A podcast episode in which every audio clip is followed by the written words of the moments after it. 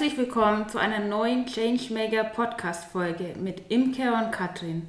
Anfang Juli haben wir eine Pop-up-Aktion durchgeführt. Wir haben das Kirchenportal geöffnet und Papierkraniche an Passantinnen und Passanten verteilt. Diese Kraniche haben Menschen aus Lübeck gefaltet in einer Solidaritätsaktion für Menschen im Iran. Einen Kranich, weil eine alte japanische Legende besagt, dass wenn man 1001 Kraniche faltet, dann geht ein Wunsch in Erfüllung. Somit war jeder Kranich ein Freiheitswunsch. Mit dieser Aktion wollten wir Passanten und Passantinnen wieder an die noch schlimme, an die noch immer schlimme Situation im Iran erinnern und aufmerksam machen. In unserem Podcast treffen wir Changemaker, also Menschen, die irgendwas verändern wollen, die mit Leidenschaft sich für eine Sache einsetzen. Und unser Gast heute möchte definitiv etwas verändern, nämlich die Situation im Iran. Sie engagiert sich für die Menschen im Iran, klärt hier in Deutschland über die Protestbewegung und die Gründe auf und kämpft für die Menschenrechte. Heute haben wir Roja zu Gast. Sie ist im Iran geboren und aufgewachsen. Mit 19 Jahren hat sie den Iran verlassen, hier in Deutschland studiert und arbeitet jetzt in Lübeck. Herzlich willkommen. Schön, dass du bei uns bist. Vielen lieben Dank. Danke für die Einladung. Du bist ja im Iran geboren und aufgewachsen. Und dort gibt es ja so viele leckere Gerichte, Essen, Nachspeisen, alles Mögliche mit Safran, mit vielen duftenden Gewürzen, Nüssen, Früchten. Möchtest du uns vielleicht dein iranisches Lieblingsgericht beschreiben? es gibt viele äh, Lieblingsgerichte, die ich äh, habe, aber ja, ich kann mal äh, mit Hähnchen beschreiben. Das ist wirklich ein sehr buntes Gericht, ähm, besteht aus Basmati-Reis mit viel Safran, dann kommen die rote Berberitzen obendrauf mit Pistazien und Mandeln und das Grüne und das Weiße von Mandeln. Das ist wirklich äh, was fürs Auge und ähm, sehr äh, geschmackvoll. Und ähm, dazu äh, mache ich dann immer ähm, Hähnchen, auch mit Safran und äh, ein bisschen Tomatensoße und äh, Kurkuma und Kreuzkümmel, das, äh, diese Kombination ist einfach nur lecker. Neben die anderen Gerichte esse ich das sehr, sehr, sehr gerne. Das heißt, du kochst auch viel? Ja, ich koche wirklich sehr viel, ja. Da läuft einmal das Wasser im Munde zusammen, wenn du mhm. das so erzählst. Du hast ja deine Familie verlassen im Iran. Wie ist es dir damit gegangen, die Familie zu verlassen und hier in einen ganz anderen Kulturkreis zu kommen? Es war natürlich nicht leicht. Es war sehr schwer für mich ganz am Anfang. Ähm, ich hatte ja auch in Deutschland, es war alles neu, alles anders. Ähm, ich musste für alles kämpfen, vieles dazulernen, viele Dinge, die ich vorher nicht kannte es war schwierig, aber auch zugleich ähm, schön, weil ich, ähm, weil ich mich so frei gefühlt habe. Und diese Freiheit, das hat mir echt gut getan. Obwohl ich wahnsinnigen Heimweh hatte ganz am Anfang, ja, fühlte ich mich durch diese Freiheit einfach ähm, gut und äh, ja, konnte meinen Weg, äh, den ich mir vorgenommen hatte, dann letztendlich gehen. Magst du uns vielleicht mal kurz erzählen, wie du deine Kindheit im Iran erlebt hast? Ja, meine Kindheit war im Grunde äh, wie die Kindheit vieler Kinder hier in Deutschland. Es war nicht anders. Also es war wirklich schön, äh, bunt. Äh, ich habe äh, ja gerne gespielt mit meinen Freunden, mit meinen Geschwistern. Ähm, am Wochenende sind wir zu unserem Ferienhaus gefahren. Ähm, ich bin mit äh, Früchte und Obst äh, aufgewachsen. Im Sommer sind wir im Urlaub gefahren zum Kaspischen Meer. Ähm, es war alles, alles, wie gesagt, vergleichbar mit hier in Deutschland. Es war nicht äh, jetzt irgendwie anders. Aber dann hat sich das dann schlagartig mit zwölf Jahren geändert. Und dann war die Situation alles andere als, als schön. Dann äh, ja, war die Revolution. Für mich war es am Anfang irgendwie so alles so nicht richtig äh, verständlich und äh, eher aufregend. Ich äh, fand das aufregend, wenn die Demonstranten weggerannt sind und dann durch die Gassen gerannt sind und äh, äh, einmal war unsere Tür auf und eine Horde Menschen stürmten bei uns äh, im Garten rein und ich fand das irgendwie aufregend, bis es mir dann halt bewusst wurde, was diese Aufregung heißt und dass es nicht aufregend ist, sondern erschreckend ist. Genau, und mein Leben hat sich dann auch geändert, weil ich dann halt mehr oder weniger von heute auf morgen äh, nicht mehr das anziehen äh, konnte, was ich davor angezogen habe. Ich musste ein Kopftuch tragen, ich musste einen Mantel tragen, ich musste Hose anziehen, äh, Strümpfe, geschlossene Schuhe. Es, es, war, es war wirklich, ähm, ich kann es gar nicht so in Worte fassen. Es war, es war wie wie, wie im Albtraum. Ich habe auch am Anfang gedacht, das geht wieder vorbei. Ähm, auch in der Schule, es war, ähm, die Bücher haben sich geändert, die, die Inhalte waren anders. Äh, die Mädchen in den Büchern, die haben auch auf einmal alle Kopftuch getragen. Es, wir mussten sehr viel Koran äh, lesen und lernen. Jeden Morgen, wenn ich dann zur Schule gegangen bin, wurde erstmal meine Tasche untersucht und die haben geguckt, was wir dann in der Tasche haben jeden Morgen mussten wir dann halt beten für Ayatollah Khomeini und Parolen wie ja, nieder mit Amerika, nieder mit Israel rufen. Das waren so Dinge, ich habe es nicht verstanden, warum jetzt nieder mit Amerika. Amerika war für mich immer ein schönes Land. Meine Tanten und Onkel lebten, lebten da. Ich mochte gar nicht so laut schreien nieder mit Amerika, weil ich in dem Moment das Gefühl hatte, oh, meine, meine Tante würde sterben, wenn ich das jetzt rufe. Ich habe es mal ganz leise dann halt gesagt, weil ich dann Angst hatte, dass wenn ich das nicht sage, dann wiederum Stress von, von unserer Lehrerin bekomme.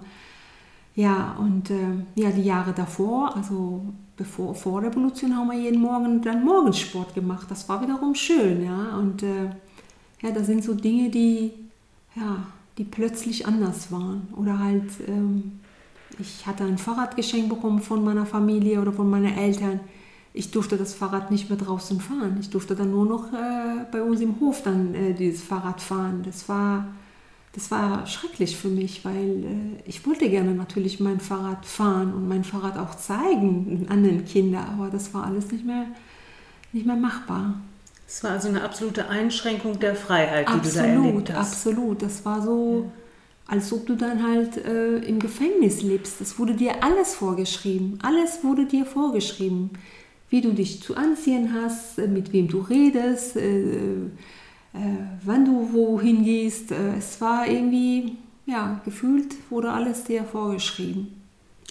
Du hast ja eigentlich dann die Freiheit als Kind gekannt. Mhm. Dann kam die Revolution, hat alles geändert und dann bist du nach Deutschland gekommen. Mhm. Also man, man kann ja nicht sagen, du hast es nicht gekannt, wie es hier wahrscheinlich ist. Hast du ja von deiner Kindheit. Mhm. Aber war das dann trotzdem sowas schon wie ein kleiner Kulturschock wieder, dass du hierher gekommen bist und plötzlich war wieder, wieder so wie früher oder... Ähm Nee, wenn ich ganz ehrlich bin, war es keine Kulturschock in dem Sinne, weil ich das halt eben kannte und äh, wie ich das dann auch vorhin erzählt habe, ich, äh, meine Familie war sehr westlich orientiert und wir haben auch sehr viele Verwandtschaft so schon zu Scharseite in, äh, in den USA gehabt und äh, die sind auch öfter mal ein- und raus äh, gereist und ich wusste, dass es halt im Ausland anders ist als, es, äh, als im Iran. Deswegen war es äh, kein Schock. Natürlich war es für mich neu und interessant, aber Schock in dem Sinne war es nicht, ja. Hast du dann vielleicht von deiner Anfangszeit irgendwelche lustigen oder komischen Momente dann auch mit Deutschen oder mit Menschen hier erlebt? Also ich muss sagen, ich hatte wirklich immer Glück gehabt in Deutschland. Ich habe immer die besten Menschen, die, die es gibt, getroffen. Die waren alle sehr liebevoll, sehr freundlich zu mir. Ähm, klar gab es halt Dinge wie zum Beispiel, es war im Herbst, ich war im Süddeutschland und äh, äh, vor einige Häuser stand immer so eine Tüte mit Äpfel oder Kartoffeln. Und äh, ich habe mich dann halt, ich war spazieren und habe gedacht, oh Gott, ne, guck mal, die sind so nett, die stellen alle dann halt ihre Äpfel und Kartoffeln vor der Haustür und äh, äh, zu mitnehmen. Ich hatte das ja gar nicht so realisiert, dass da auch ein, äh, ja, eine Spardose im Prinzip da war äh, und habe es dann auch meiner Freunde erzählt. Ich sage, oh, ist so, hier ist es so alles so toll. Guck mal, die Menschen, die stellen alle so ihre Äpfel, Eier, alles vor der Tür. Das ist alles so zum Mitnehmen. Dann sagt er, nee, nee, das ist nicht so mitnehmen, das muss man bezahlen. Und das, das war für mich so ganz neu. Das kannte ich jetzt aus dem Iran überhaupt gar nicht. Aber ich fand es trotzdem irgendwie, ja, ich fand es lustig. Was war denn der Grund, dass du mit 19 Jahren den Iran verlassen hat, hast? Ah, da muss ich jetzt sehr viel erzählen. Ich versuche es mal kurz zu fassen. Ähm, das Bedürfnis, äh, frei zu sein. Mir wurde im Prinzip meine Kindheit genommen im Iran. Ich, äh, ich bin ein freiheitliebender Mensch. Ich, auch als Kind, wenn meine Mutter mir irgendwas gesagt hat und ich habe es nicht verstanden, dann habe ich das einfach nicht gemacht. Ich wollte immer alles verstehen und warum, warum darf ich jetzt irgendwas nicht machen? Dann kam ja, kamen ja die Mullahs an der Macht und äh, es war halt alles, äh, jetzt machst du das, auch wenn du das nicht verstehst. Und ich wollte natürlich dann halt frei sein. Ich wollte halt äh, das machen, was ich wollte. Ich wollte mit dem Fahrrad fahren, ich wollte singen, ich wollte tanzen. All diese Dinge, es wurde mir einfach alles verboten.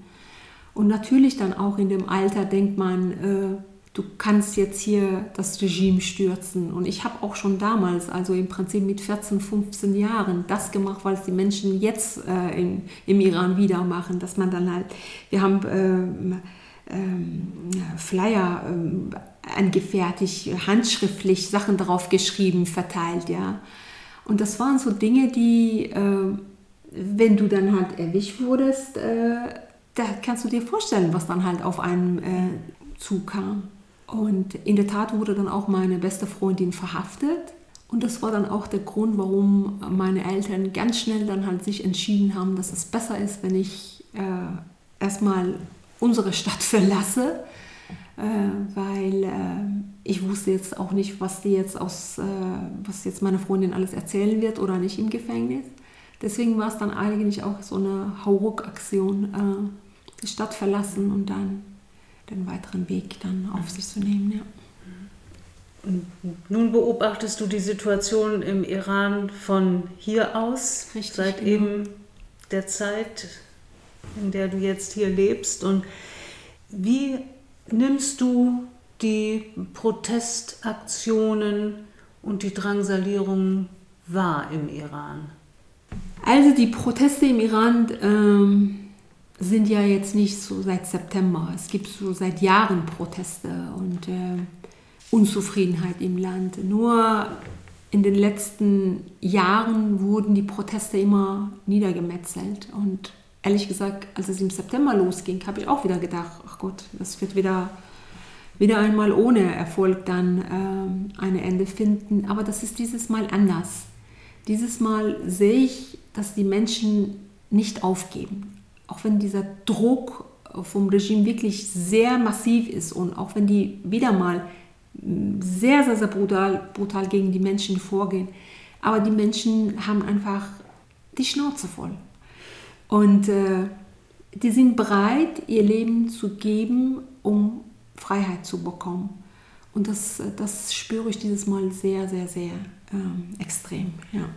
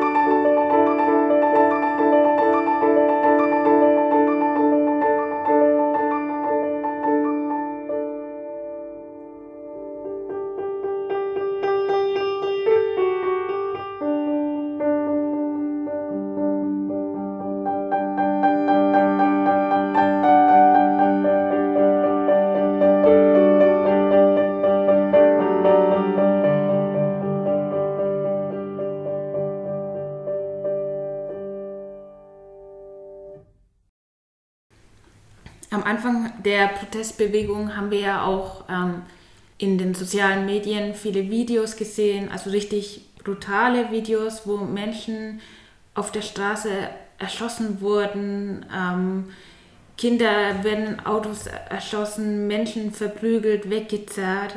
Wenn ich jetzt in meinem Account, in meinem Instagram-Account, in den Medien sehe ich weniger diese Videos.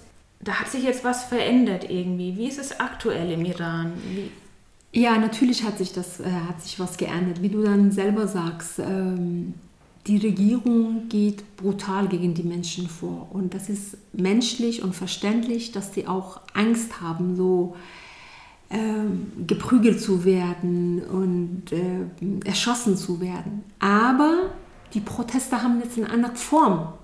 Äh, also die sehen jetzt anders aus. Die sehen jetzt nicht so wie früher aus, dass die dann halt auf die Straße gegangen sind und sich dann äh, haben äh, ja, erschossen lassen die Revolution ist jetzt in den Köpfen angekommen. Das finde ich viel, viel wichtiger als alles andere, weil, ähm, weil die Menschen sich jetzt tagtäglich mit der Regierung auseinandersetzen, mit Kleinigkeiten. Also die, äh, ich habe heute wieder so ein, so ein Video gesehen von der Mutter von einem, äh, der erschossen wurde. Das Regime hat seinen äh, Grabstein äh, zum, keine Ahnung, wievielten Mal wieder beschädigt und äh, die Mutter ist ohne Kopftuch losgegangen und hat die Bilder von, äh, von ihrem Sohn äh, überall aufgeklebt. Und äh, sie lässt sich auch dann halt fotografieren und nimmt auch ein Video und sagt, ich habe keine Angst von euch, ihr könnt mir nichts, ihr habt mir mein, mein Kind genommen, ich kämpfe, solange ich lebe, ich kämpfe. Und das finde ich so stark. Das sind so Zeichen für mich, wo ich da denke, ihr könnt diese Menschen nicht mehr ruhig stellen. Oder auch junge Frauen, die, die wirklich äh, sich vor diese Revolutionsgarde hinstellen und sagen, was willst du mir noch antun? Was willst du mir nehmen? Mein Leben? Tu's doch. Ich habe doch kein Leben. Das ist doch kein Leben, was ich hier führe. Und das sind Dinge, die halt tagtäglich oder die Frauen, die ihren Kopftuch äh, ablegen. Dieses Kopftuch, das ist für Regime eine Säule, ja, und diese Säule bricht gerade in sich. Und äh, auch wenn so aus meiner Sicht eine Säule ist, die, ja, wie soll ich sagen, gar keine Bedeutung hat, weil das Land hat ja massiv andere Themen und die Regierung sollte sich vielleicht auf andere Themen konzentrieren. Aber nein, die halten an diese Kopftuch und an diese, und die Frauen kämpfen halt weiter. Die, die tragen einfach kein Kopftuch, auch wenn die dann wissen, dass die dann in der nächsten Ecke verhaftet werden könnten. Trotzdem legen die ihren Köpftücher ab. Und das finde ich ein sehr, sehr, sehr starkes Zeichen. Und das sind jetzt nur ein, zwei Beispiele, die ich gerade genannt habe. Aber ähm, äh, die nutzen jede Situation aus, um, äh, um ihren Wut zu zeigen, auch in den sozialen Medien. Es sind tausende, Millionen Menschen, äh, die äh, die halt ihre Unzufriedenheit, Unzufriedenheit äußern, ähm, ähm, die verteilen natürlich auch Flugblätter, die ähm, verteilen Schokobonbons und da schreiben sie auch äh, Parolen gegen die Regierung äh, drauf und verteilen es dann halt in der Stadt die lassen Heliumluftballons äh, aufsteigen, auch ebenfalls mit, Luft, äh, mit, äh, mit Flugblätter. also es sind so immer so viele kleine Aktionen, die im Moment gemacht werden, die ich ehrlich gesagt effektiver finde, als wenn jetzt dann, äh, ja, keine Ahnung, äh, eine Gruppe von Menschen auf die Straße geht und äh, die werden ja sowieso dann halt entweder festgenommen oder dann halt direkt erschossen. Also eine sehr kreative Protestbewegung. Das ist eine sehr, sehr kreative Protestbewegung, mhm. richtig. Ja. Zieht die sich durch das ganze Land oder gibt es da Unterschiede innerhalb des Landes? Nee, das zieht sich wirklich und das ist auch, ein, das ist auch etwas, was ich dann halt in den, jetzt neu beobachte, äh, dass es, dass es ähm, landesweit ist, dass es sich wirklich durch das ganze Land zieht und auch über alle Schichten. Das sind jetzt nicht nur, nur Frauen oder nur Studenten, nein, das sind Arbeiter, sind Rentner, das sind alle Schichten sind dabei und die sind alle unzufrieden und das beobachte ich ganz extrem. Wie erlebst du die Berichterstattung hier in Deutschland über die Proteste?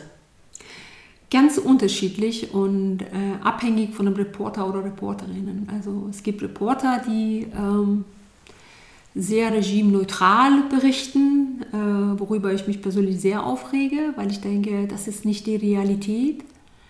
Es gibt aber auch Report, Reporter, die, das, äh, die die Wahrheit erzählen, so wie es dann halt tatsächlich auch im Iran ist. Und äh, dann danke ich natürlich, dass, äh, dass die dann halt so tolle Berichte dann erstatten.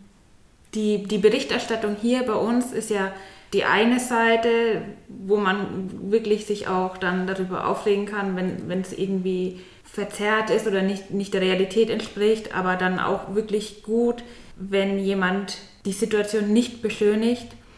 Und ähm, bei den Kundgebungen wird, wird ja auch gerufen, dass zum Beispiel das Regime auf die EU-Terrorliste gesetzt werden soll. Mhm. Ähm, bis jetzt ist da nicht viel passiert. Die aber ähm, welche Rolle spielt Deutschland oder die EU bei der Protestbewegung deiner Meinung nach? Also Deutschland ist der größte Handelspartner äh, des Iran und kann natürlich eine sehr große Rolle spielen. Auch bei der EU ähm, können die dann halt als äh, Vorreiter sein. Aber leider ist es so, dass die deutsche Regierung schon sehr zurückhaltend ist. Äh, und ähm, die enge Beziehungen, die die dann seit Jahren mit Iran führen, nicht so schnell aufgeben wollen. Das ist ähm, aus meiner Sicht sehr schade, weil ähm, ich mich frage, wie lange will man denn diese Terrorregime noch unterstützen? Und was ist dabei eure Forderung und warum?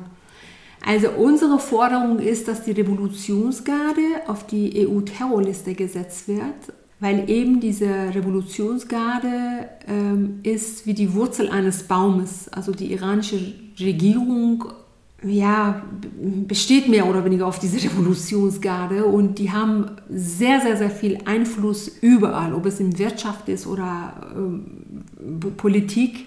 Die haben alles in der Hand und wenn man diese Regierung oder das, diese iranische Regime anpacken will, dann muss man an eine Wurzel reingehen. Und die Wurzel ist dann halt eben die Revolutionsgarde. Man muss deren Gelder, die dann halt in Europa angelegt sind, ähm, einfrieren, damit die dann halt ähm, ja, nicht mehr so agieren können, wie sie im Moment agieren.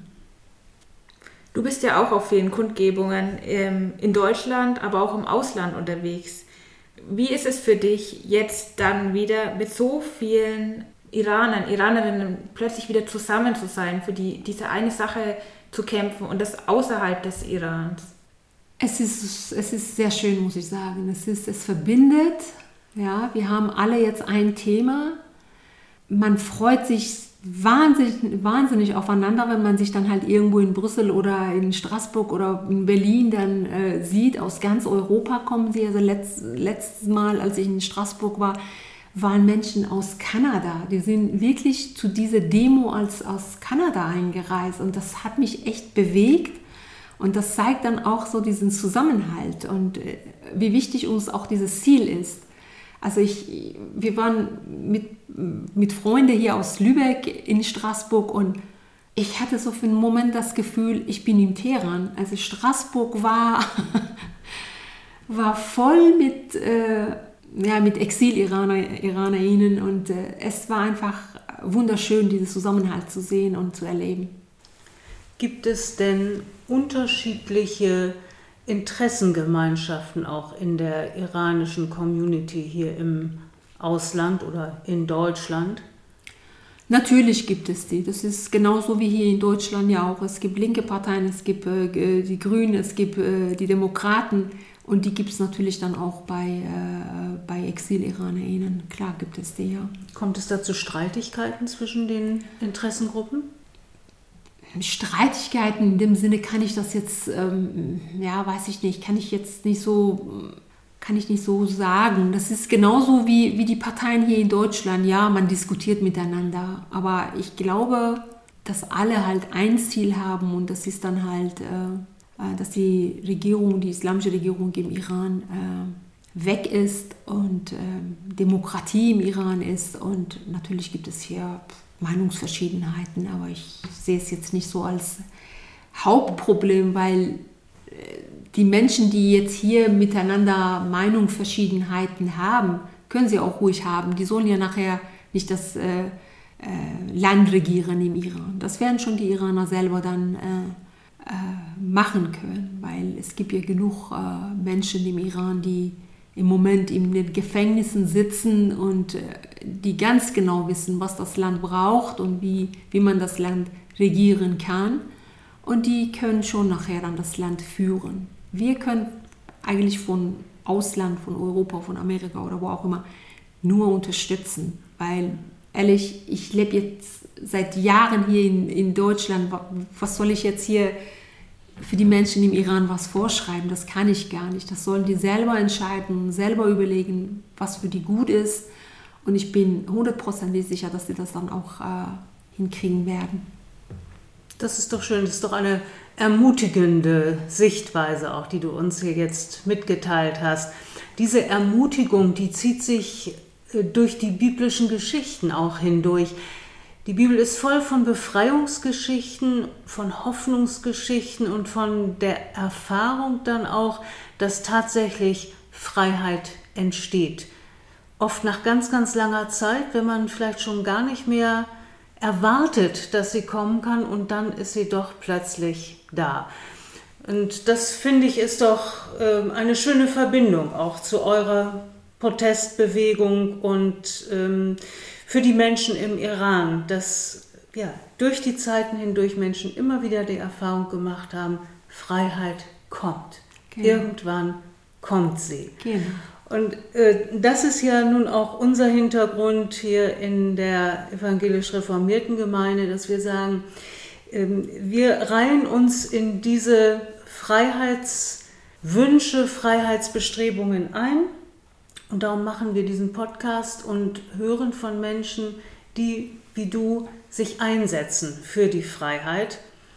Wir möchten unterstützen, so wie wir das können, hier als Nicht-Iranerinnen und Iraner in Deutschland. Was wünscht ihr euch als iranische Exilgemeinde von uns? Wie können wir euch unterstützen? Also genau das, was ihr jetzt heute macht mit mir, finde ich ganz toll. Einfach laut sein, einfach die Informationen verteilen, einfach über das Thema Iran immer wieder zu reden, einfach diesen toten Winkel zu beleuchten, damit die dann, damit diese Regierung nicht so wie in den letzten 44 Jahren weitermachen kann. Und das Thema hochhalten, das ist so das A und O. Hinzu kommt, dass man dann hier auch ähm, die Politiker auffordern kann, dass die mehr äh, Druck auf die Regierung äh, ausüben sollen. Wir können hier die Abgeordneten anschreiben und äh, die darum bitten, dass sie äh, eben äh, diesen Druck aufbauen, dass die die Verhandlungen äh, abstellen.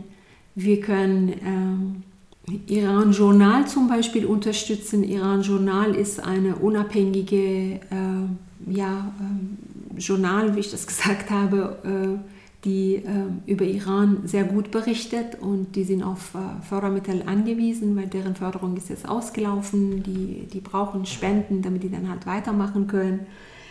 Ähm, dann, ähm, man kann dann halt die Veranstaltungen, die wir machen, äh, unterstützen. Das ist sehr, sehr, sehr wichtig, wenn wir hier eine Demo oder eine Kundgebung hier in Lübeck haben. Letzte Woche Samstag hatten wir eine Menschenkette in Breite Straße äh, gebildet. Äh, unser Wunsch ist, dass die Menschen zu uns kommen und uns einfach unterstützen, weil genau diese Dinge, die kommen auch im Iran an. Genauso wie wir mitbekommen, was im Iran los ist, bekommen die auch mit, was wir hier in Deutschland machen. Und das stärkt, das, das stärkt diese Menschen. Genau, das sind so, oder ach ja, genau, ein ganz wichtiger Punkt ist, dass wir den Menschen im Iran einen Internetzugang äh, zur Verfügung stellen, weil das Regime, das weiß mittlerweile auch, wissen auch mittlerweile sehr viele, äh, drosselt immer äh, das Internet, so dass äh, die Menschen sich mit Außenwelt gar nicht so kommunizieren können und äh, austauschen können. Und das ist für uns eine ganz, ganz einfache Geschichte, diese Menschen einen Internetzugang äh, zur Verfügung zu stellen.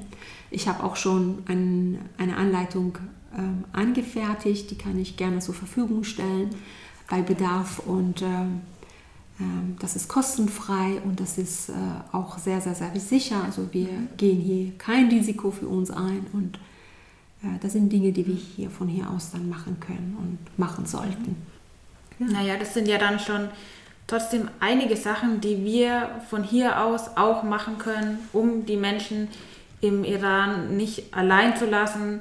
Wir können ihre Stimme sein, laut sein und das Thema eben nicht in Vergessenheit geraten lassen. Mhm. Ja, vielen Dank, Roja. Das war sehr informativ und du hast uns viele Handlungsmöglichkeiten doch aufgezeigt, wie wir unterstützend tätig sein können. Ja, ich danke euch, äh, dass, äh, dass ihr mir diese Möglichkeit gegeben habt, dass ich nochmal auf äh, diesem Weg nochmal ein paar Informationen gebe und danke nochmal. Ja, alles Gute. Dankeschön.